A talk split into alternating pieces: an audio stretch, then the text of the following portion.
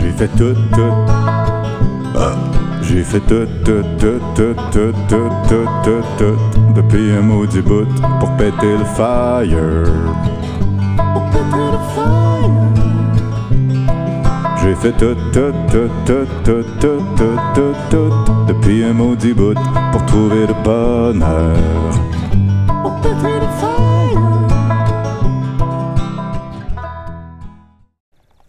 Bonjour, vous êtes avec Charles-Auguste à vélo sur les plaines pour un nouvel épisode de Péter le Fire.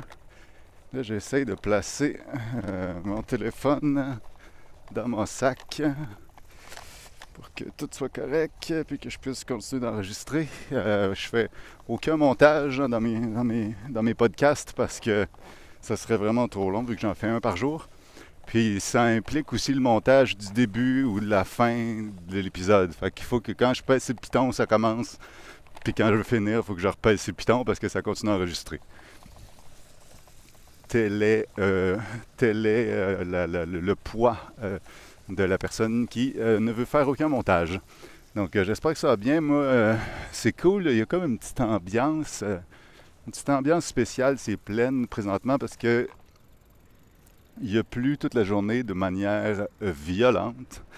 Et là, il y a comme une éclaircie, un éclaircie, une éclaircie, euh, j'ai aucune idée, qui apparaît vers 6h30, 7h le soir, 7h, 7h le soir. Puis ça fait que c'est comme si les plaines qui étaient complètement vides se remplissent tranquillement de, de petits passants, passantes, qui viennent se pointer le nez dehors, voir si l'orage est passé, puis ça donne une petite ambiance euh, crépusculaire, ma foi, très agréable. Je dis ça, mais j'ai jamais su le style crépuscule, c'est le soir ou le matin. L'aube, c'est le matin, crépuscule, ça doit être le soir. Ouais, j'imagine. Fait que c'est ça. Ça fait, euh, ça fait bien du bien. Et il a fait extrêmement chaud aujourd'hui et tous les derniers jours. Mais la pluie est comme redescendue la température, fait qu'il y a comme une ambiance vraiment agréable. Donc euh, moi aujourd'hui, j'ai été faire de l'escalade, puis euh, ça pétait le feu mon affaire, euh, d'où le fait que le nom du podcast est Bitexture et 512. C'est Bitexture, c'est des noms de prise d'escalade. Quand tu as une partie de la prise d'escalade qui est glissante, puis l'autre partie est texturée pour avoir de la grip. Fait que c'est des prises qui ont deux textures. Puis 5-12, euh, c'est euh, le niveau que j'ai réussi à, à flasher une couple de fois aujourd'hui.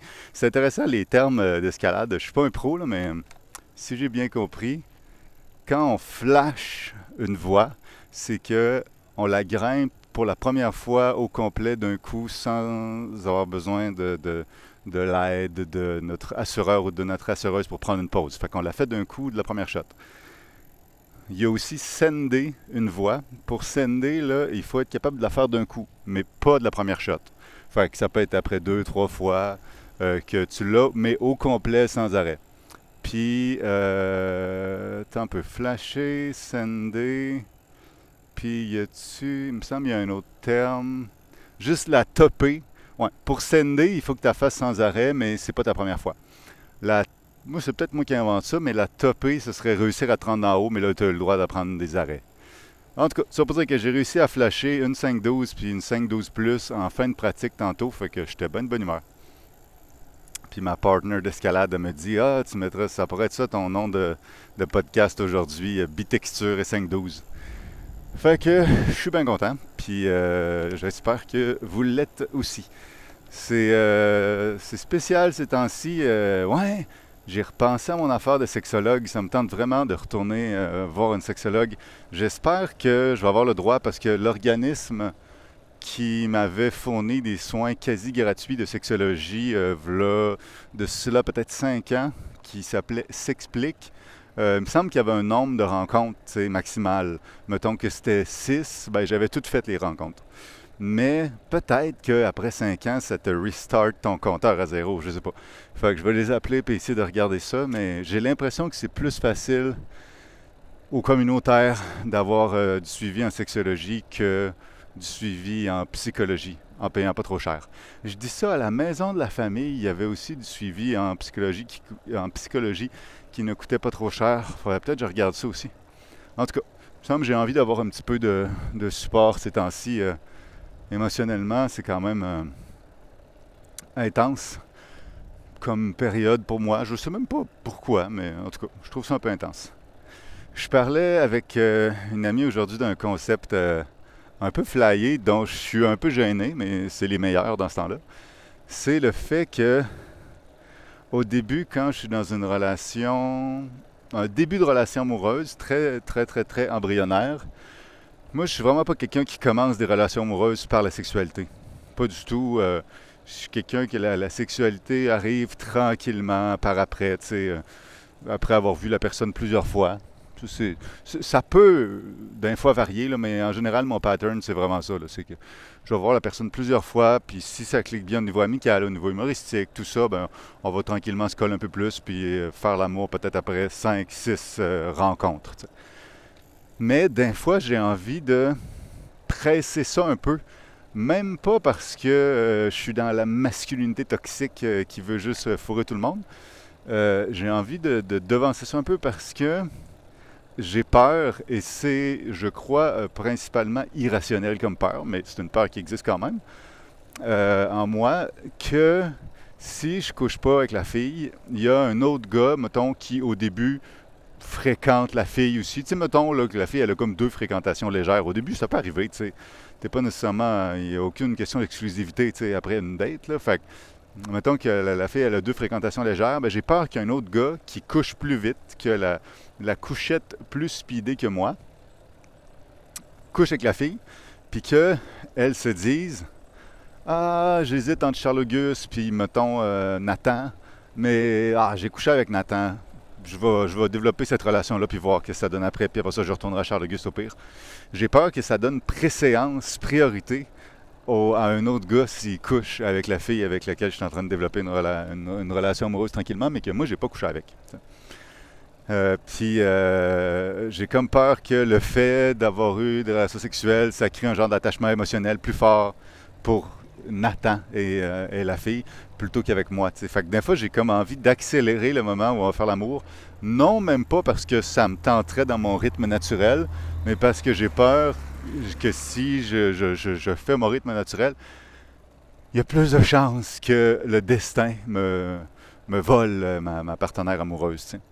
Euh, je pense que c'est principalement euh, pas très rationnel. Tout ça pour une raison très simple, c'est que si ce qui fait changer d'avis euh, ma partenaire amoureuse dans la priorisation, la priorisation de quelle relation amoureuse mettre en priorité dans sa vie, c'est juste le fait qu'elle couche avec l'autre gars trois jours plus tôt qu'avec moi.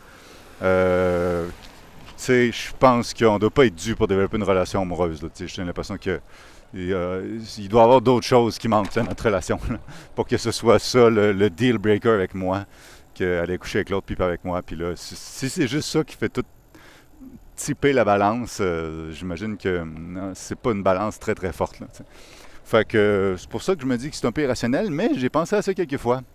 Puis il se trouve qu'une des, une des blessures émotionnelles, mettons, de, de mon passé, qui je pense, m'a sensibilisé, a, nourri cette peur-là en moi, c'est qu'à deux moments, il est arrivé que je commence à développer un petit quelque chose amoureusement avec une fille, puis que éventuellement, on couche ensemble, et que puis là, ça va bien, on se voit, Bon, éventuellement, on couche ensemble, puis je bande mou.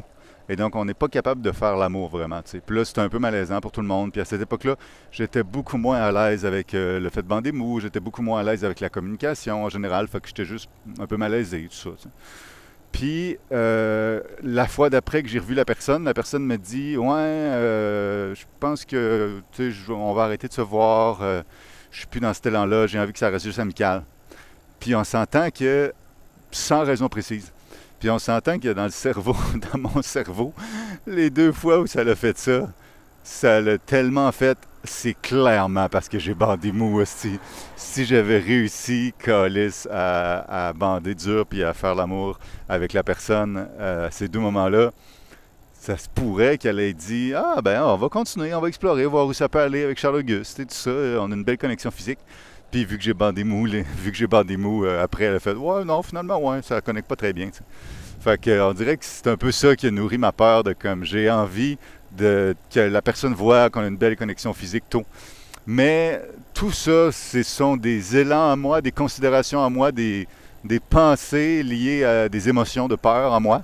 Mais euh, j'essaye le plus possible maintenant de ne pas laisser cette part-là de moi apeurer, euh, avoir le contrôle de ma vie sexuelle.